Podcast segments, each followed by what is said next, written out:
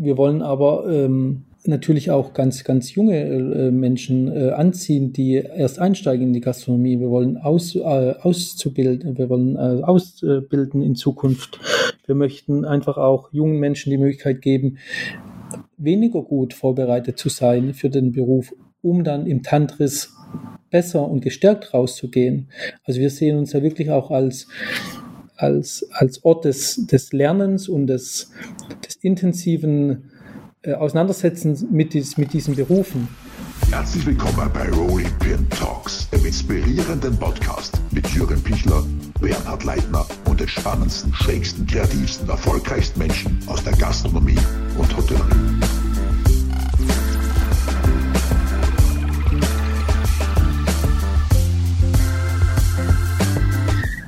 Herzlich willkommen zu einer neuen Folge des Podcast. Ich freue mich sehr, dass wir nach einer kurzen, doch eher kurzen Sommerpause einen äh, prestigeträchtigen und prominenteren Gast äh, bei uns begrüßen dürfen, und zwar den Executive-Chef des legendären Tantris in München, Matthias Hahn. Matthias, herzlich willkommen. Ja, herzlichen Dank, Lukas, für die Einladung. Ja, danke, dass du dir auch äh, die Zeit nimmst, mit uns da ein wenig äh, hinter die Kulissen zu blicken. Ich meine, die meisten wissen es ja mittlerweile, das Tantris wird gerade umgebaut. Äh, die Wiedereröffnung findet, äh, soweit mein letzter Stand ist, im Oktober statt. Ist das weiterhin ja, genau. korrekt? Ja, genau. Erst, 1. Oktober geht's los, ja. Ja, Matthias, du bist ja, wie bereits erwähnt, der Executive Chef, also eine Position, die neu geschaffen wurde und die es eigentlich in den äh, vergangenen 50 Jahren Tantris bisher in, in, dieser Ausprägung nicht gegeben hat. Also wir erinnern uns, äh, Eckhard Witzigmann, Heinz Winkler und Hans Haas waren die Küchenchefs. Ähm, dass du der neue Executive Chef wirst, das wurde im Juni 2020 öffentlich. Ja. Schon ein Jahr her wieder, ja. Ist unglaublich, wie die Zeit vergeht, ja. ja Wahnsinn, ähm, ja. Kannst du uns ein wenig erzählen, wie es dazu gekommen ist? Tja, also ähm, ich hatte ja äh, die letzten Jahre ähm, bei Alain Ducasse den Posten eines Corporate Chefs äh, begleitet. Ähm, das ist letztendlich ein Management-Posten, äh, ähm, und da speziell ähm, war ich für die Küche zuständig in Balen Ducasse. Das heißt, äh, wir, ich war weltweit unterwegs, um Restaurantkonzepte mit den Küchenchefs vor Ort umzusetzen. Mhm. Und das ging letztendlich vom, von der Planung der Küche dann bis zu dem ersten Teller und dann die späteren Begleitung ging das dann äh, so äh, vonstatten. Und ähm, Letztendlich äh, wurde ich von äh, der Familie Eichbauer kontaktiert, weil äh, die beiden, die Sabine und der Felix Eichbauer, auf mich äh, aufmerksam wurden, ähm, weil so eine Position gibt es halt wenige in Deutschland mhm. und äh, waren letztendlich auch interessiert, was denn ich eigentlich was denn meine Tätigkeit äh, ist bei Allen Dukas.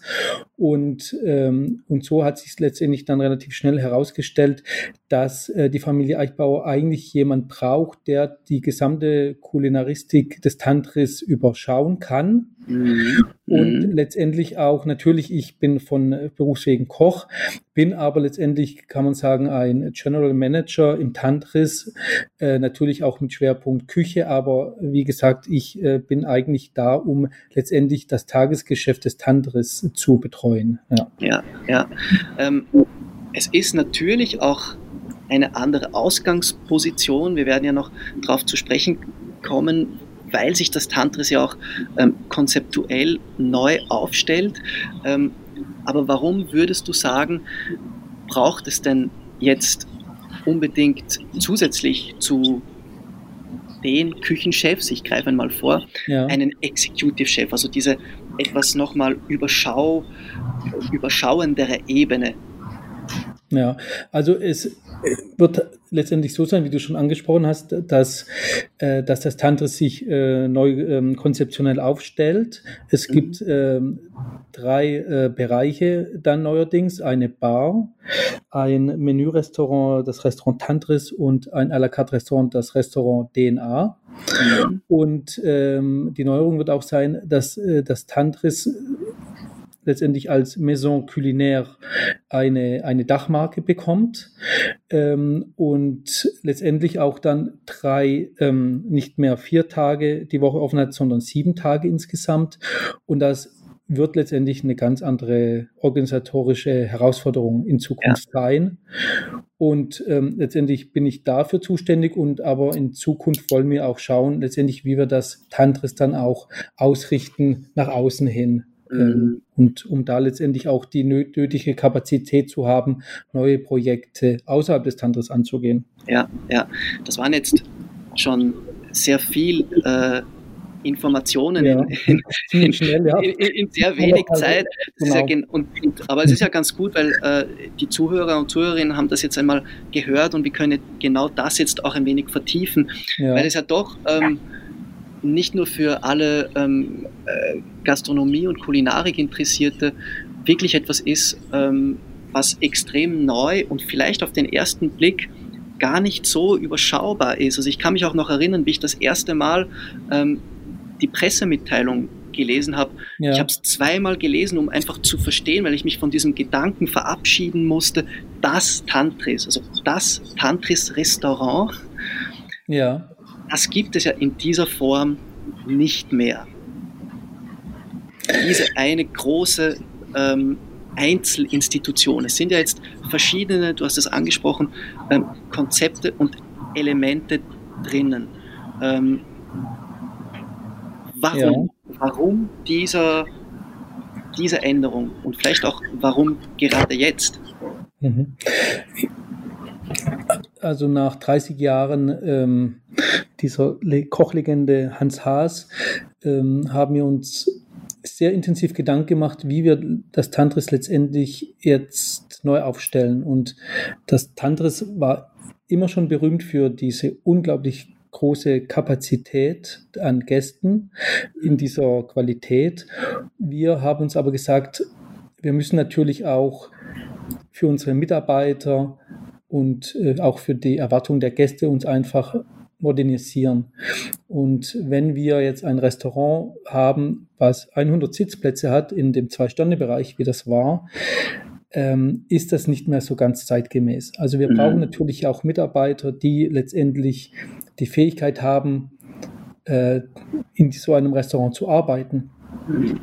Und dieser Gartenbereich, also in dem das neu geschaffene Restaurant DNA dann seinen Platz finden wird, war letztendlich ein Bankettbereich, der letztendlich die Kapazität dann auch Samstagmittags und Samstagabends erhöht hatte und war aber letztendlich in der Woche nicht ganz ausgefüllt.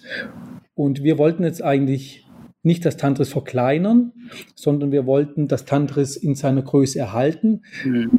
sind aber auch der Meinung, dass wir letztendlich über das Handwerk ähm, sprechen müssen, auch vielleicht dann später nochmal. Ja. Und wir wollten letztendlich das Tantris in seiner kulinarischen Autorität letztendlich erhalten und sagen, ja, okay, was ist denn eigentlich Handwerk jetzt in, in Zukunft? Mhm. Wie wollen wir attraktiv werden für junge Köche, für junge Leute im, die, im Service? Was können wir denen bieten? Und letztendlich war das der Ausgangspunkt, um diese letztendlich diese Aufteilung zu machen in zwei Restaurants. Das heißt, wir haben da auch tatsächlich diese Mitarbeiterthematik. Ja. Ähm, wir erinnern uns ja auch äh, unglaublich für, einen, für ein Zwei-Sterne-Restaurant äh, bis zu 120 äh, Kuverts allein zum Mittag haben Hans ja. Haas und seine Sous-Chefin ja. Sigi Schelling damals gemacht. Äh, ich kann mich erinnern, du hast ja äh, damals auch zu Jürgen gesagt, wenn man das heute machen würde oder auf, auf, ja, äh, auf unabsehbare Zukunft so weitermachen möchte ähm, und einen, sagen wir, Jungkoch aus einem zwei bis drei Sterner engagiert und ihm sagt, so jetzt mittags mal 120 Kuverts, äh, der ist nach ein paar Tagen weg. Hm. Ja, also das ist natürlich Wahnsinn, was Herr Haas und die äh, Sigi Schilling da mit dem Serviceteam und der Sommelier zusammen mit dem das ganze Team geleistet hat über Jahrzehnte. Mhm. Und äh, wir wir sehen das halt jetzt schon differenziert und, und wollen da einfach jetzt auch nicht museal wirken in, in der Gastronomielandschaft, sondern einfach auch, ich denke auch der Gast erwartet letztendlich mittlerweile eine viel ähm, persönlichere Betreuung.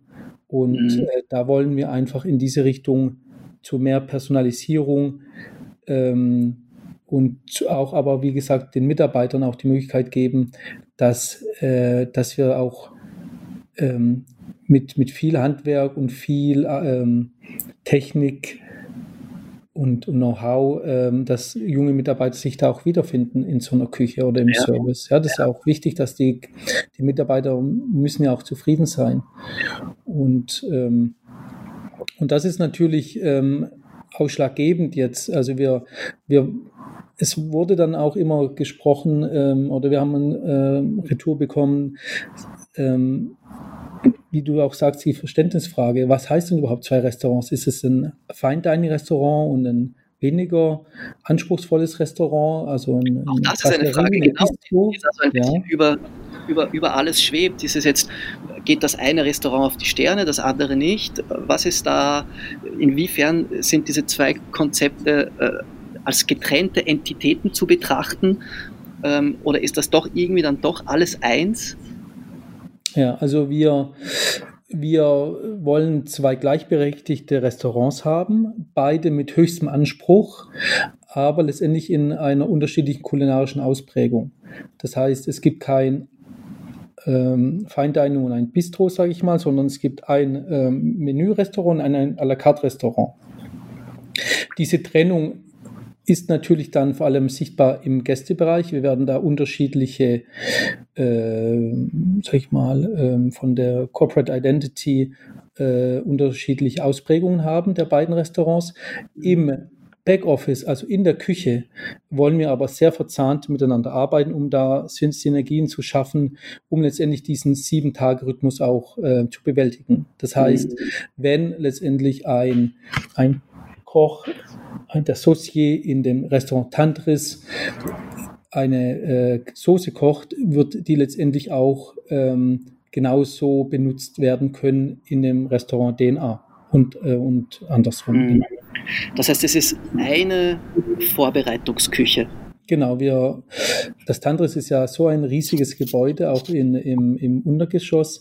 Wir wollen da einfach auch durch diese Vorbereitungsküche, die jetzt neu geschaffen wurde, uns Kapazitäten äh, frei halten, dass wir unabhängig von dem Service äh, Mise en place Arbeiten erledigen können und die beiden Küchen werden dann letztendlich werden dann letztendlich ähm, getrennt werden oder sind getrennt. Das heißt, es gibt zwei Multeni, es gibt zwei Passanlagen um, und zwei Teams, die dann letztendlich ähm, die Gäste für die Gäste kochen. Ja.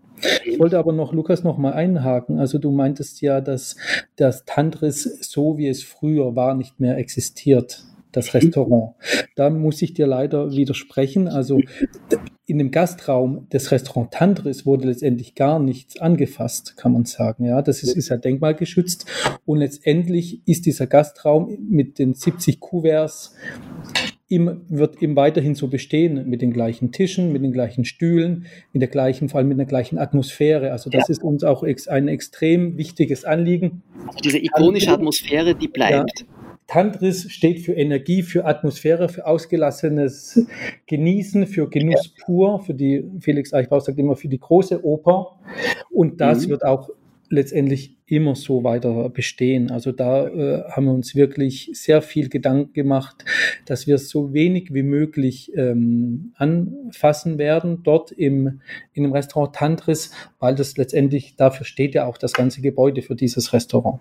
Ja, ja. Es ist ja mhm. wirklich diese ähm, hochinteressante Grundsatzfrage, so eine etablierte Institution, äh, also nichts Geringeres als äh, tatsächlich die Wiege der deutschen Spitzengastronomie. Ähm, wie bleibt man dennoch gegenwärtig, zeitgemäß und wie behält man äh, dieses Ursprungsflair und den Kern äh, dieses, dieser Legende irgendwie bei. Ich nehme an, dass das auch für dich in den Vorbesprechungen mit der Familie Eichbauer ähm, immer wieder so eine, eine, ein roter Faden war. Klar, das, ähm, wir wollen letztendlich diese, dieser, dieser Energie die, ähm, und dieser Aussage und dieser, diese Farbwucht mit, mit dem Orangenteppich, mit diesem roten Tantrisauge, mit dieser goldenen Schrift und dem schwarzen Lack, das ist letztendlich diese, das ist ja eingebrannt in, in, in da kann ja jeder Gastronom weiß, wenn er dieses Bild sieht oder diese Farbkombination, weiß er ganz genau, das ist Tantris. Und dieses Tantris muss letztendlich, ähm, ist so stark verankert, ähm, dass, dass wir da letztendlich auch für uns war es dann eher was Leichtes zu sagen, ja, wir wollen letztendlich, wir stehen ja dafür, für diese, für diese Aussage. Mhm. Äh, also das, für uns war das ja, ist es was erhalten, zu, dass es, zu, dass es äh, konserviert wird sozusagen. Ja. Und, und ähm, wir wollen da eigen, eigentlich auch einen sehr, ähm, wie soll man sagen, einen, einen leichten und einen, einen sanften Übergang äh, und in die neue Generation, der neuen Generation äh, ermöglichen.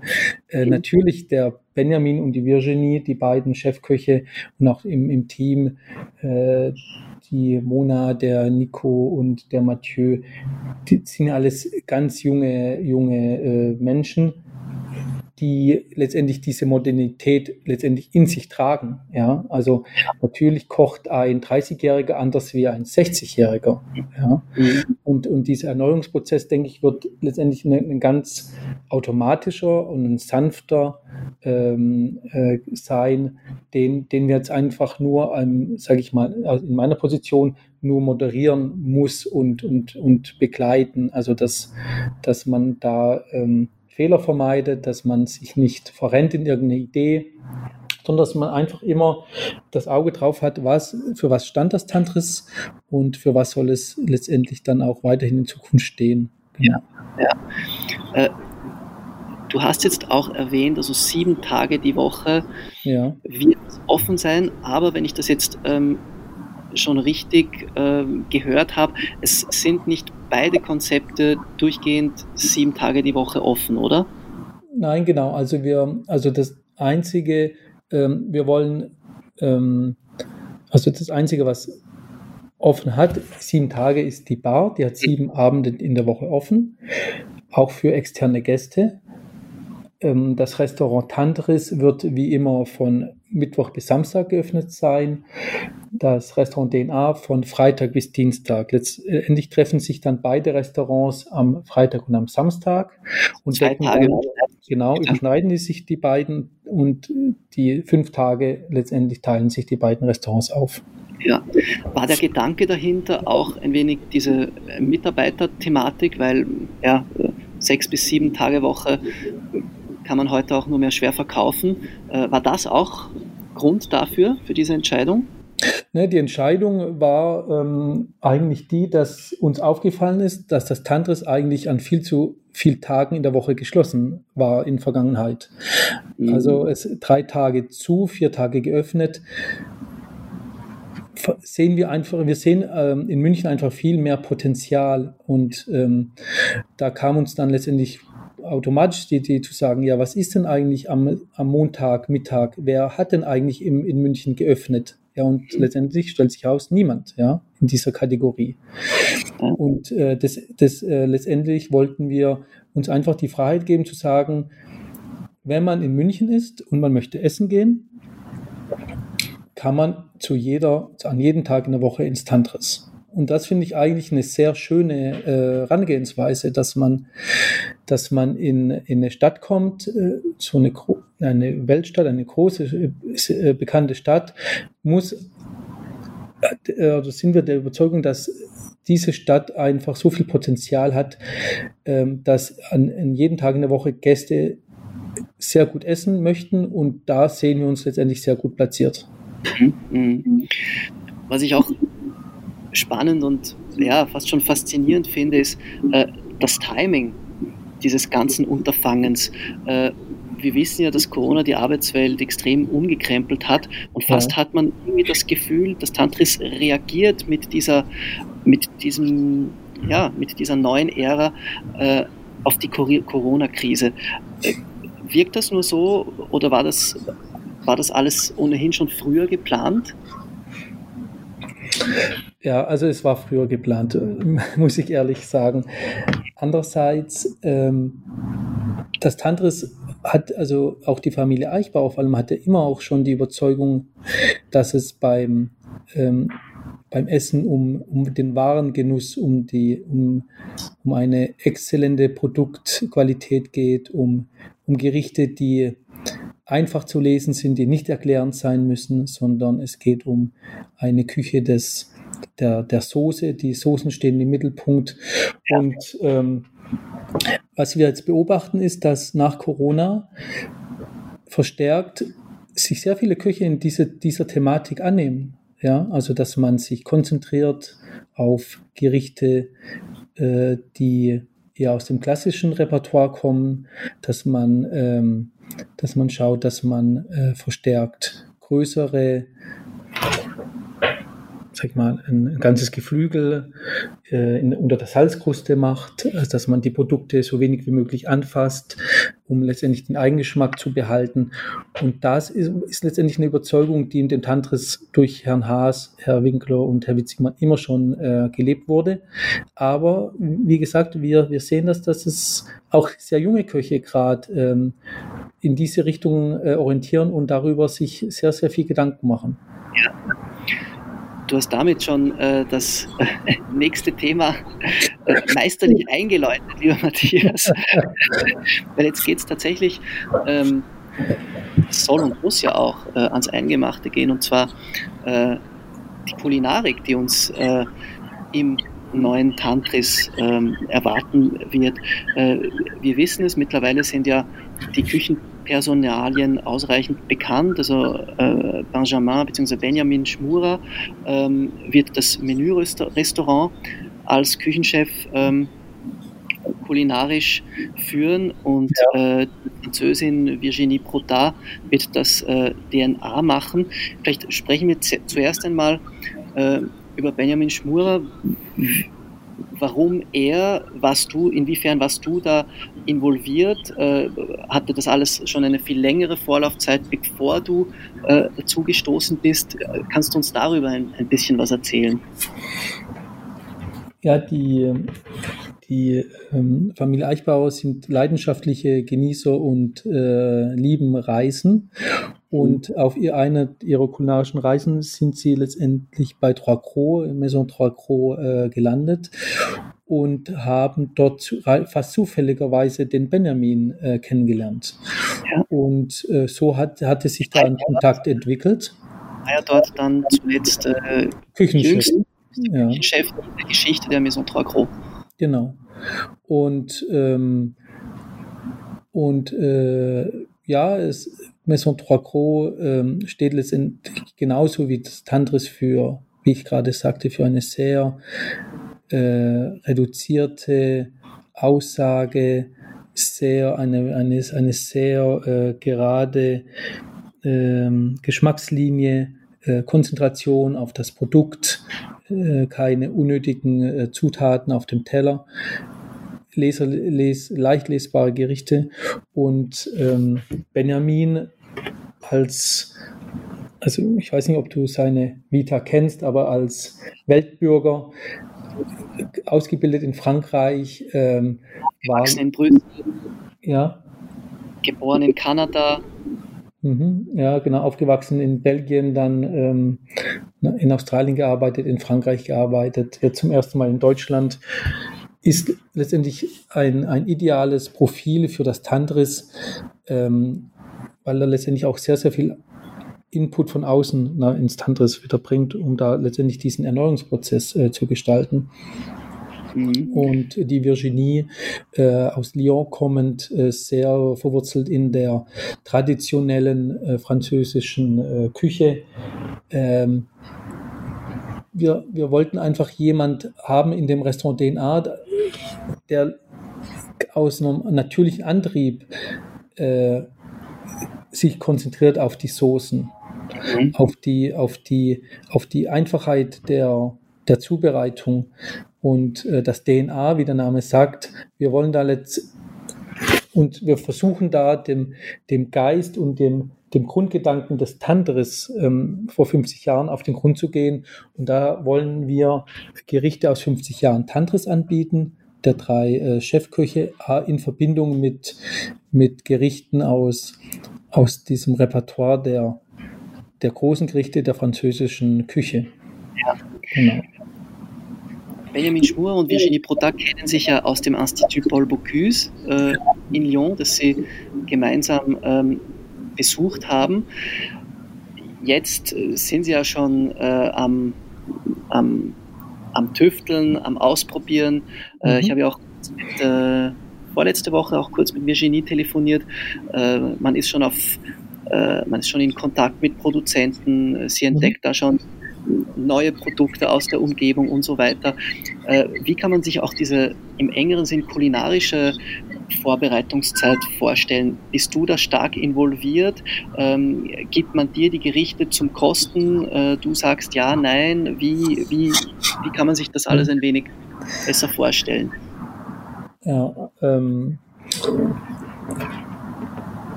man muss sich so vorstellen, dass äh, Virginie der Benjamin ja noch nie in Deutschland äh, gearbeitet haben.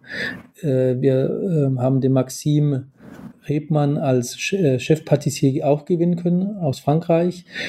Und für die drei und aber auch für mich ist es letztendlich kulinarisches Neuland, München. Ja. Und äh, wir haben uns letztendlich vor einem halben Jahr auf die Reise gemacht, äh, das Münchner Umland und ähm, das nahe Österreich, Süddeutschland kennenzulernen um ein Gefühl dafür zu bekommen, was überhaupt hier angeboten wird ähm, an Gemüsen, an Fleisch, Milchprodukten, um, um ein Gespür zu haben, was ist denn, mit was beschäftigen sich denn die Produzenten? Wie sehen die, was für Überzeugungen haben die? Das ist ganz, ganz wichtig. Wir brauchen unbedingt diesen persönlichen Kontakt. Wir brauchen das Gesicht hinter diesen Produkten, die, die Menschen, die sind uns extrem wichtig. Das war der erste Schritt. Und der zweite Schritt ist dann diese Übersetzung dieses, der, der, der ähm, Lebensmittel, der Produkte in, letztendlich in ein, ein Menü, in ein à la carte System. Und wie du sagtest, wir sind seit mehreren Monaten daran, da auszuprobieren und auszutüfteln, was machbar ist, was nicht machbar ist, wo wir sagen müssen, nein, wir brauchen Produkte noch aus Frankreich oder von äh, ein bisschen weiter her sind wir auch, ehrlich gesagt, sehr ähm, offen. Ja. Äh, wir sehen es nicht Regionalität als Dogma an, sondern als Bereicherung. Und wenn das Produkt aber jetzt nicht aus der Region kommt, dann sucht man halt letztendlich, macht man die Region ein bisschen weiter. Meine Rolle äh, ist da einfach Impulsgeber zu sein. Und wir stehen, ein, wir stehen in einem engen Austausch. Äh, die Sommeliers, äh, der Service ist, wir probieren, wenn was zu probieren gibt, immer alle zusammen. Jeder hat gleichberechtigt seine Meinung. Wir wollen uns, da das Tantris ja auch ein, eine unglaubliche äh, Weinkarte hat und äh, auch als Weinrestaurant ähm, aufgefasst wird, äh, sehen wir diese Verbindung von äh, Essen und Wein, von dem Gericht zu dem Glas Wein als essentiell an. Ja. Und, und da sind wir wirklich in ganz, ganz enger Abstimmung mit allen, um, um die Gerichte so auszutarieren, dass es dann auch ähm, letztendlich im Gesamteindruck und im Gesamtgenuss passt. Mhm. Ich bin nie jemand, der dann sagen würde, na, na, also das, so geht es nicht, nein und so. Es ist ein Prozess und da, da, da konkurriert dann letztendlich die, best, die bessere Idee mhm. und nicht derjenige, der vielleicht hierarchisch ein bisschen über allem steht, das, ja, das ist sehr altmodisch, finde ich. Ja, ja. Also diese, diese Vorbereitungszeit wird tatsächlich ähm, auch genutzt, um fachliche Inputs möglichst gut zu verarbeiten und auch um das ganze Team schon einmal ein bisschen äh, zu akklimatisieren, um als Team zusammenzukommen. Äh, so gesehen, diese ähm, doch vielen Monate äh, des Umbaus, des Zugesperrthabens eine wichtige Phase. Klingt zumindest so. Ja, die ist essentiell für, für die Wiederöffnung, natürlich. Also wir können, also es ist ja unmöglich, aus dem Stand äh, Gerichte zu kochen. Ja, mhm. also wir, da, man muss sich da ja wirklich auch vorbereiten und, und und, und trainieren. Ähm, der Maxim ähm, wird hier mit Dingen konfrontiert, die er sich dann selber halt auch nichts vorgestellt hat. Ja, wenn er dann ein, ein Mehl nimmt, hat es, sieht deutsches Mehl natürlich ganz anders aus wie ein französisches Mehl. Ja. Butter reagiert anders. Ja, ja. Das sind äh, gerade in, wir wollen die Patisserie viel, viel ähm, stärker als eigenen Posten darstellen, als wichtigen äh, Bestandteil in dieser sage ich mal, Tantris Maison Culinaire Manufaktur. Mhm. Äh, wir wollen das Brot selber backen. Wir haben auch einen, einen jungen Franzosen, einen Bäcker äh, kommt, der das Brot macht dann im, im Haus das ist wirklich dann äh, harte Arbeit, sich das zu erarbeiten, die Rezepte ja. so dann äh, hinzubringen mit, mit unbekannten Zutaten. Äh, man, keiner weiß, wie äh, alles hier reagiert. Ja. Das ist andere Temperaturen, anderes Mehl, andere Hefen, anderes ja, es ist und so weiter. Ja, es ist, eine, ist einfach eine, eine, eine große ähm, Entdeckungsreise, ein großes Kennenlernen und junge und die jungen Leute die haben, sind da so wissbegierig, dass es ja letztendlich eine, eine Freude, so sowas zu machen, so einen Prozess mhm. zu haben. Aber es ist kein leichter halt. Und deswegen brauchen wir diese Zeit jetzt bis zum Oktober, um uns intensivst äh, damit auseinanderzusetzen. Ja, ich glaube, das Faszinierende an dem Ganzen ist ja genau auch äh, dieser Manu Manufakturgedanke. Ähm, hier wird nicht einfach in Anführungszeichen nur ein Restaurant eröffnet, sondern tatsächlich äh, eine Maison culinaire, also dieser, diese, diese Manufaktur, wie du es erwähnt hast, ähm, Patisserie und Bäckerei. Ja. Wird das ein ist das in einem eigenen äh, Vorbereitungsraum oder findet das in derselben Vorbereitungsküche alles statt äh, wie das DNA und das Menürestaurant? Ja, es ist eine eigene, ist eine eigene äh, Vorbereitung. Also ist schon sehr getrennt, muss auch getrennt sein. Und ähm, wir wollen äh, uns oder haben uns halt so ausgerüstet in der Patisserie, dass wir äh, alle Teige, Blätterteige, ähm, äh, Pastetenteige, Brot, das also wirklich vom Speiseeis, alles wird halt letztendlich äh, ähm, im Tantris äh, hergestellt.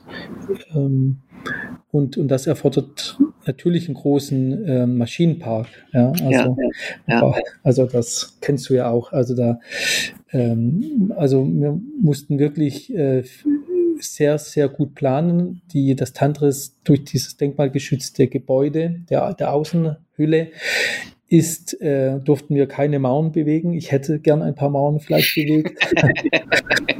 Aber letztendlich, ja, wir mussten ein, mit dem Vorlieb nehmen, wie es ist. Es ist riesig, aber wenn dann alle Maschinen mal drinstehen, ähm, ist dann doch nicht mehr so groß, wie man dachte. Aber mhm. wir haben alles gut unterbekommen und haben da jetzt eine, auch eine Vorbereitungsküche, die wirklich äh, top ist. Also da kann man jetzt wirklich sehr, sehr gut ähm, arbeiten. Mhm.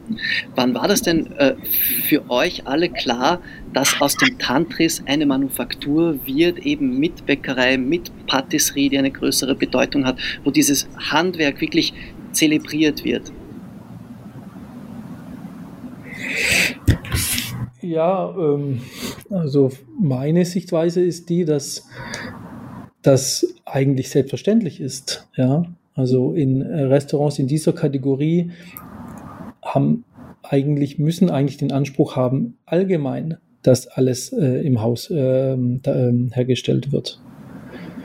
Natürlich gibt es kleine Restaurants, die jetzt nicht Brot backen können und dann kann man natürlich sich auch gerne mit einem Bäcker um die Ecke und ähm, gibt auch sehr gute Bäcker, in, auch in München äh, behelfen, aber und da, da ist die Grenze natürlich auch ähm, ähm, äh, nicht äh, ganz exakt zu ziehen, aber wir wollen, ähm, wir wollen natürlich als, als Tantris auch den Mitarbeitern die Möglichkeit geben, dass, dass sie intern äh, sich äh, vorwärts kommen, dass, dass ähm, dass man lernt, wie ein Blätterteig geht, dass man lernt, wie, wie man ein, ein, ein Huhn im Ganzen an einer Rotisserie brät, wie man einen Holzkohlegrill bedient, wie auf einem Molteni gekocht wird mit, äh, mit, mit Gasflammen.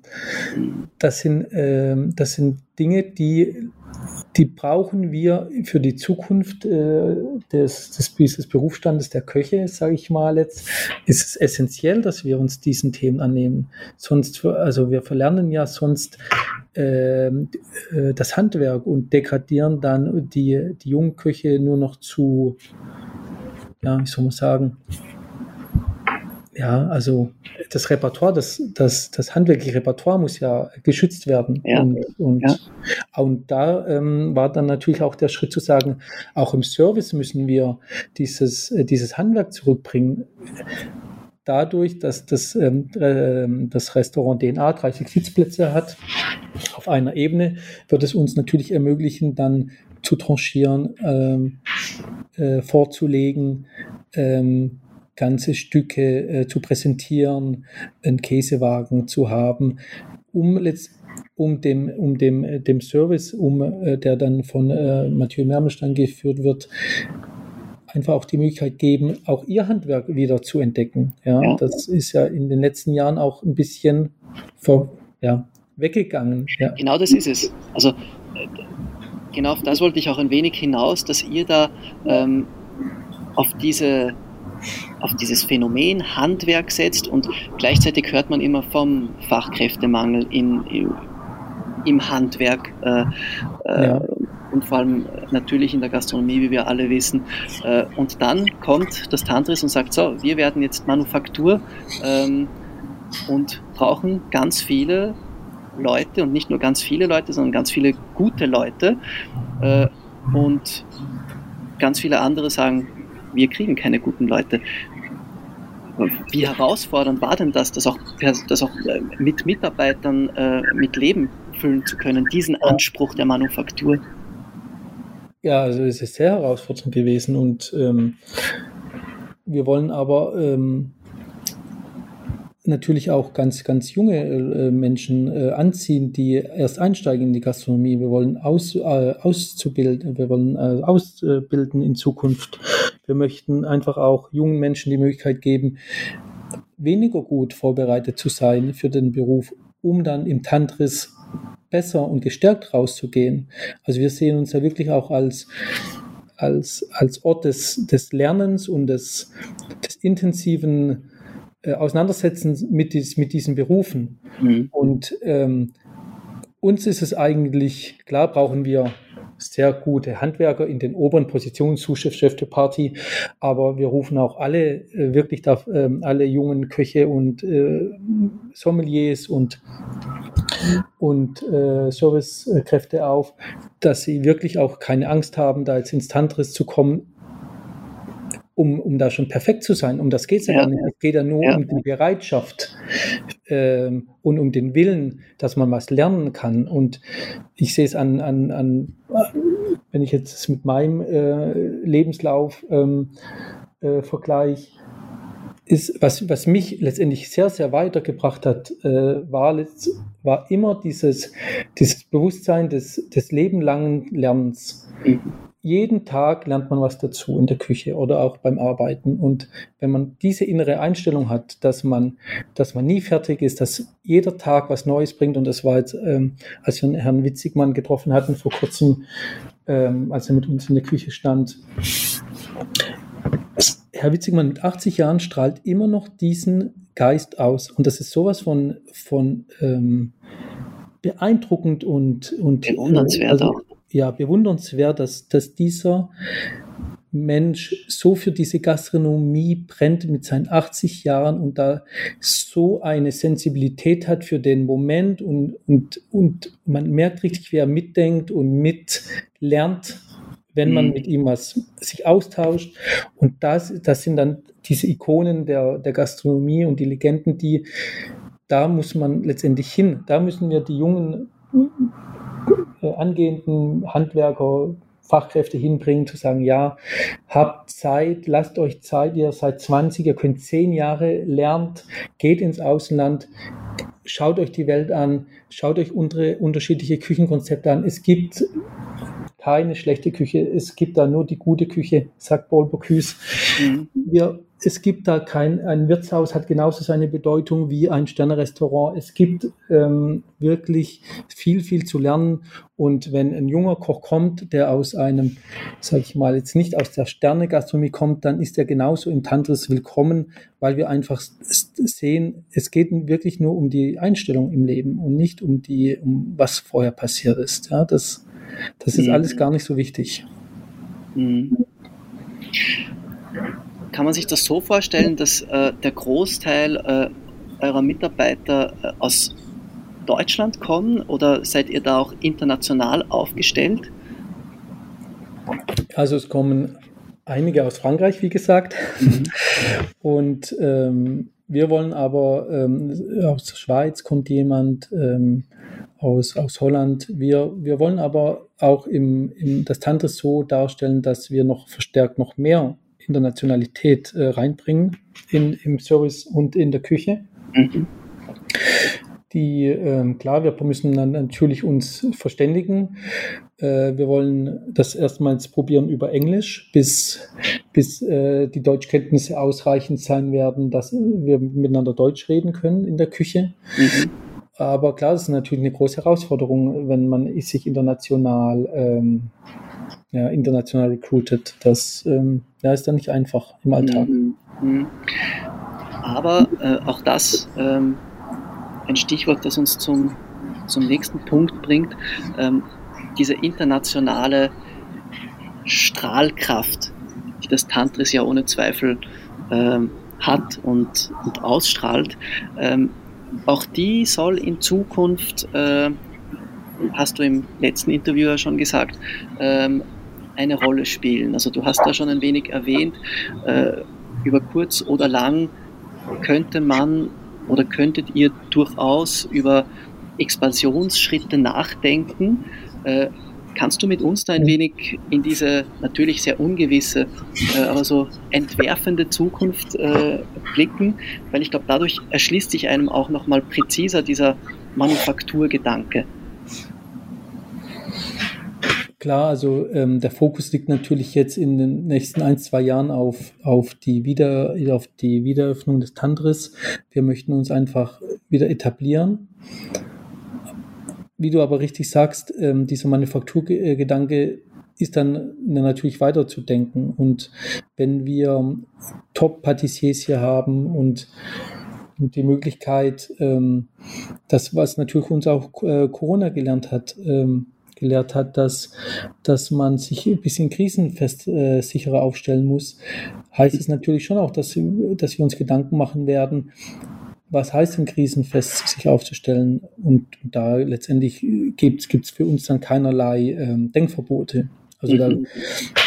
klar kam, wie du jetzt sagst, ähm, Expansion und ja, das, aber das ist das soll jetzt auch nicht irgendwie ein Zwang sein oder ein Zwang ja. werden, dass wir uns da irgendwie jetzt verdoppeln wollen oder noch ein Restaurant da oder also das ist nicht so der der Antrieb. Der Antrieb ist aus der, dieser natürlichen Entwicklung, wenn wir diese Expertise haben, was können wir damit anfangen? Wo können wir uns denn weiter Standbeine, Standbeine aufbauen, um, um das Tantris noch mehr zu verankern in, in, die, in, dieser coolen, äh, in dieser gastronomischen Landschaft hier in München oder dann im Umland oder wo auch immer. Also ja, ja. Das, oder wo können wir dann auch Expertise äh, letztendlich teilen mit beratend für andere mhm. Gastronomen tätig werden äh, oder mhm. dass wir uns austauschen, dass wir ähm, äh, Stipendien anbieten, äh, Praktika, äh, Austausch organisieren mit Frankreich, äh, was auch ein Riesenanliegen von, äh, von uns ist, dass wir letztendlich diesen, diesen Weg nach Frankreich auch wieder öffnen für junge Menschen und, und denen die Möglichkeit zu geben,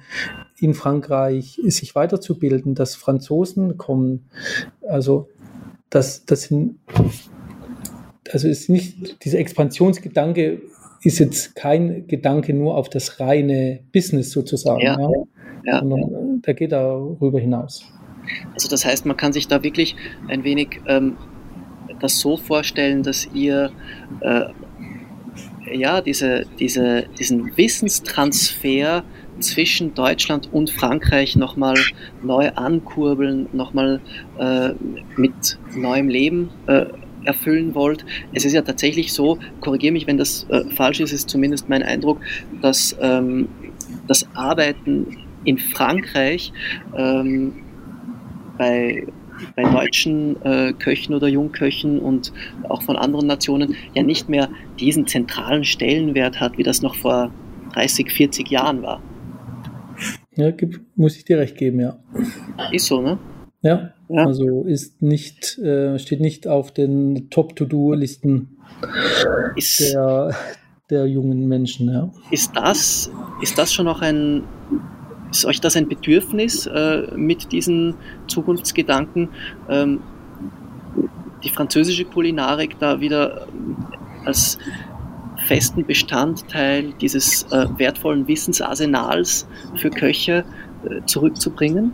Klar, ja, natürlich. Also, äh, Lukas, wie du weißt, ich war 20 Jahre in Frankreich. Also, mhm ich würde es nicht, ich wäre nicht 20 Jahre in Frankreich geblieben, wenn das für mich nicht äh, ein zentraler Punkt ist. Äh, das wäre jetzt nämlich genau meine, meine Frage gewesen.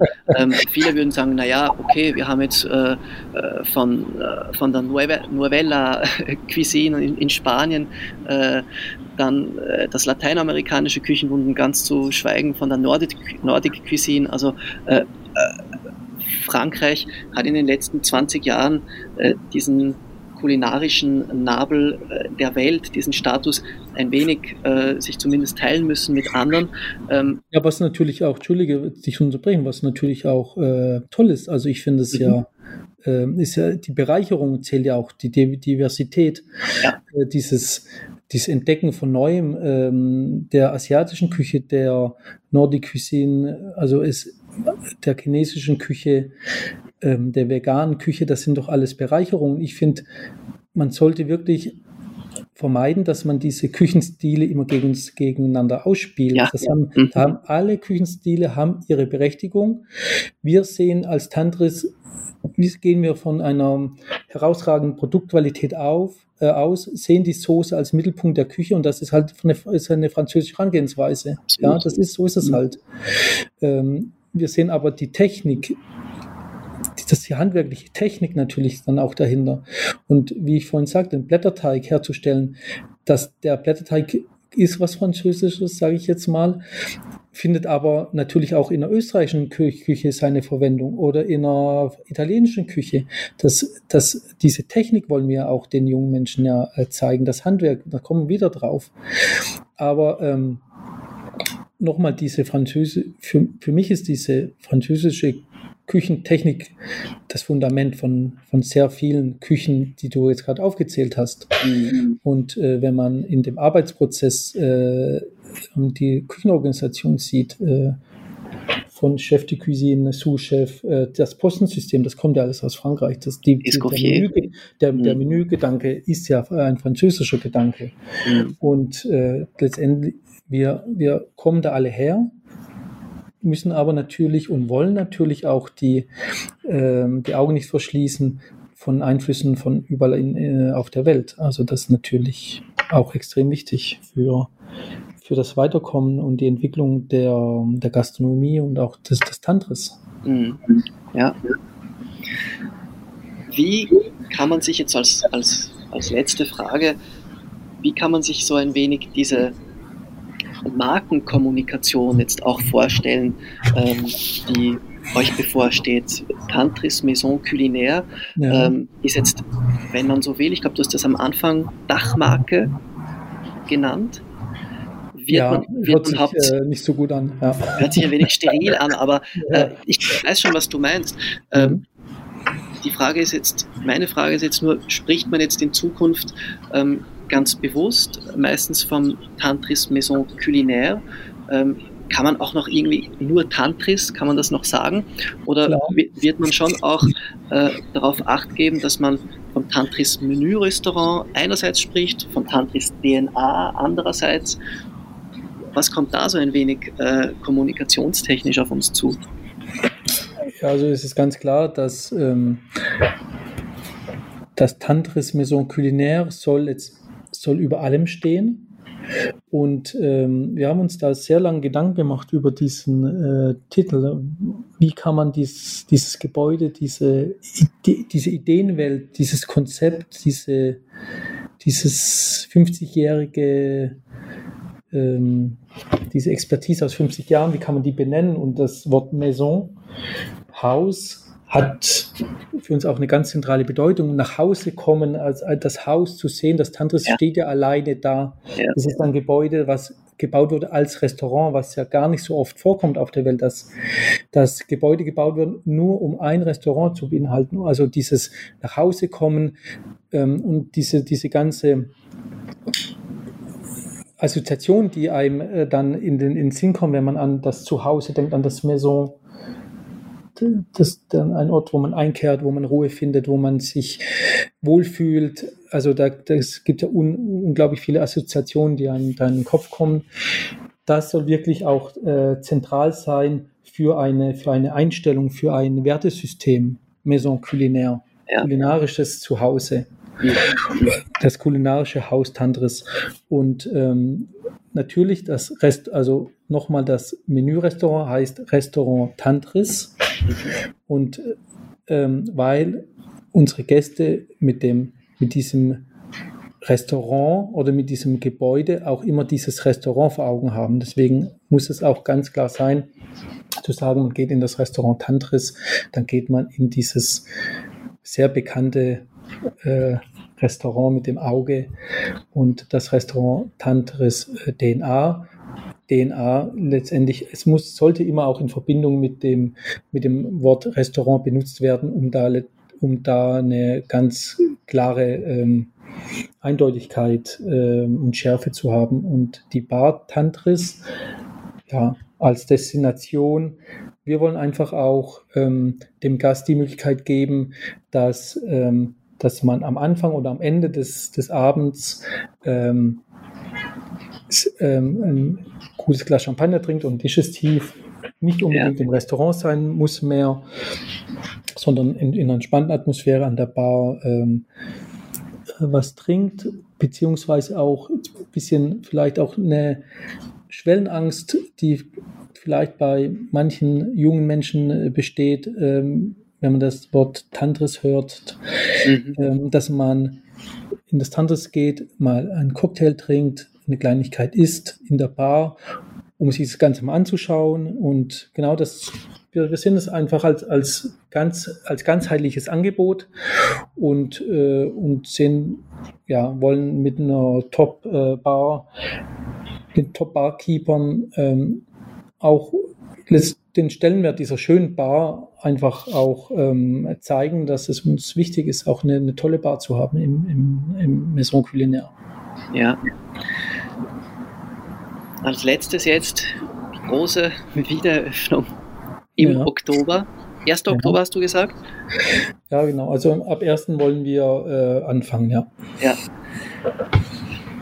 Wie, wie blickst du jetzt diesen, was sind es jetzt noch, knapp ja, so eineinhalb Monate, ne? Eineinhalb, genau. eineinhalb Monate. Wie seid ihr in der Zeit? Wie blickst du diesen eineinhalb Monaten entgegen? ja, also ich, äh, es, die Spannung steigt. Also es ist nicht zu verheimlichen, kann jed, alle haben große Erwartungen, alle sind unglaublich ambitioniert und, und äh, und vollen Mutes und Tatendrang nach, nach dieser so langen Renovierungsphase, auch in Verbindung mit Corona, ähm, wollen, will das Team einfach jetzt auch anfangen, zeigen, was man kann, wollen Gäste, wir wollen wieder die Türen öffnen, dass die Gäste wieder kommen, dass das Tantris wieder zum Leben erwacht. Und äh, klar, also es heißt natürlich für mich weiterhin einen kühlen Kopf zu behalten, ähm, akribisch und sehr konzentriert äh, weiterzuarbeiten und zu denken und, und äh, so sozusagen die, alle Fäden in, in der Hand zu haben, dass, dass man nichts vergisst, dass keine Deadlines verstreichen und ja, ja. einfach ja, ähm, einen Schritt nach dem anderen. Ähm, genau, dass, äh, dass letztendlich eine so wenig wie möglich Stress aufgebaut wird, dass man sich gegenseitig beruhigt, dass man sich zuspricht und nicht äh, zu, schnell, zu schnell losgaloppiert in eine Richtung, ja. äh, man muss irgendjemand einfangen. Ja. Aber ja, das ist, ähm, ist ganz normal bei Wiederöffnung oder bei Öffnung von Restaurants. Ich, ich hab, bin in der glücklichen äh, Lage, dass ich das schon sehr oft miterlebt habe ja. und, und, hoffe da, dass ich da so viel äh, Strahlkraft habe, dass ich das ganze Team in der Richtung ähm, beruhigen kann und dass wir da so weiter und es läuft ja auch wunderbar im, im Team, dass wir da einen, einen guten Anfang finden. Genau. Es klingt jedenfalls nicht so, als würdest du äh, bis im Oktober äh, noch äh, lange auf Sommerurlaub fahren. Nein, nee, bestimmt nicht. Nee, nee, nee, nee, aber das ist ja auch klar, dass die, äh, die Arbeit, die ist da, die äh, muss gemacht werden. Das ist so, das ist auch wichtig so, dass sie gemacht wird und da braucht man jetzt auch nicht unbedingt die Stunden nicht anfangen zu zählen. Das weiß ja auch jeder und ja, genau, das ist sind halt, ist ganz, ganz normal alles. Es geht um viel. Wir freuen uns schon wahnsinnig äh, auf die, ja, also das ist mit Abstand die Neueröffnung des Jahres, äh, mhm. möchte ich ohne Zweifel sagen. Äh, Matthias, vielen lieben Dank für die Zeit, die du dir genommen hast. Ja, sehr gerne. Hat dass Spaß wir da, gemacht. Danke. Dass wir da wirklich einen exklusiven ähm, Einblick nochmal bekommen haben, äh, darin, was uns in, im Oktober dann so in etwa erwartet. Äh, ja. Wir sind wirklich alle unglaublich gespannt darauf und äh, es ist auch sehr bezeichnend und inspirierend, dass sich äh, das Tantris als diese Institution, die es ist und als äh, Wiege der deutschen Spitzengastronomie sich in dieser historischen Umbruchszeit äh, doch ein Stück weit äh, neu aufstellt und offenbar, so habe ich es jetzt in diesem Gespräch mit dir auch nochmal erfahren, äh, eine gewisse Kontinuität wahrt. Klar, natürlich. Ja, das ähm, ist natürlich das Wichtigste, auch diese Kontinuität zu erhalten und da diesen roten Faden weiter schön in der Hand zu haben und ja, aber eine sanfte Erneuerung zu machen. Eine sanfte Erneuerung, ja. Ja, genau. Ja. hört sich gut an. Genau. Ja, das hört sich gut an. Das sind ja. doch schöne Schlussworte. Und die nächste Rolling Pin Convention in Österreich findet dann am 24. und am 25. Oktober in Graz statt. Äh, wer noch kein Ticket hat, natürlich unbedingt sich jetzt noch eines der wenigen besorgen und sichern. Also, in diesem Sinne. Ja, herzlichen Dank, Lukas, nochmal für die Einladung. Danke dir nochmal, Matthias. Alles Gute. Ja, danke. Bis ganz bald.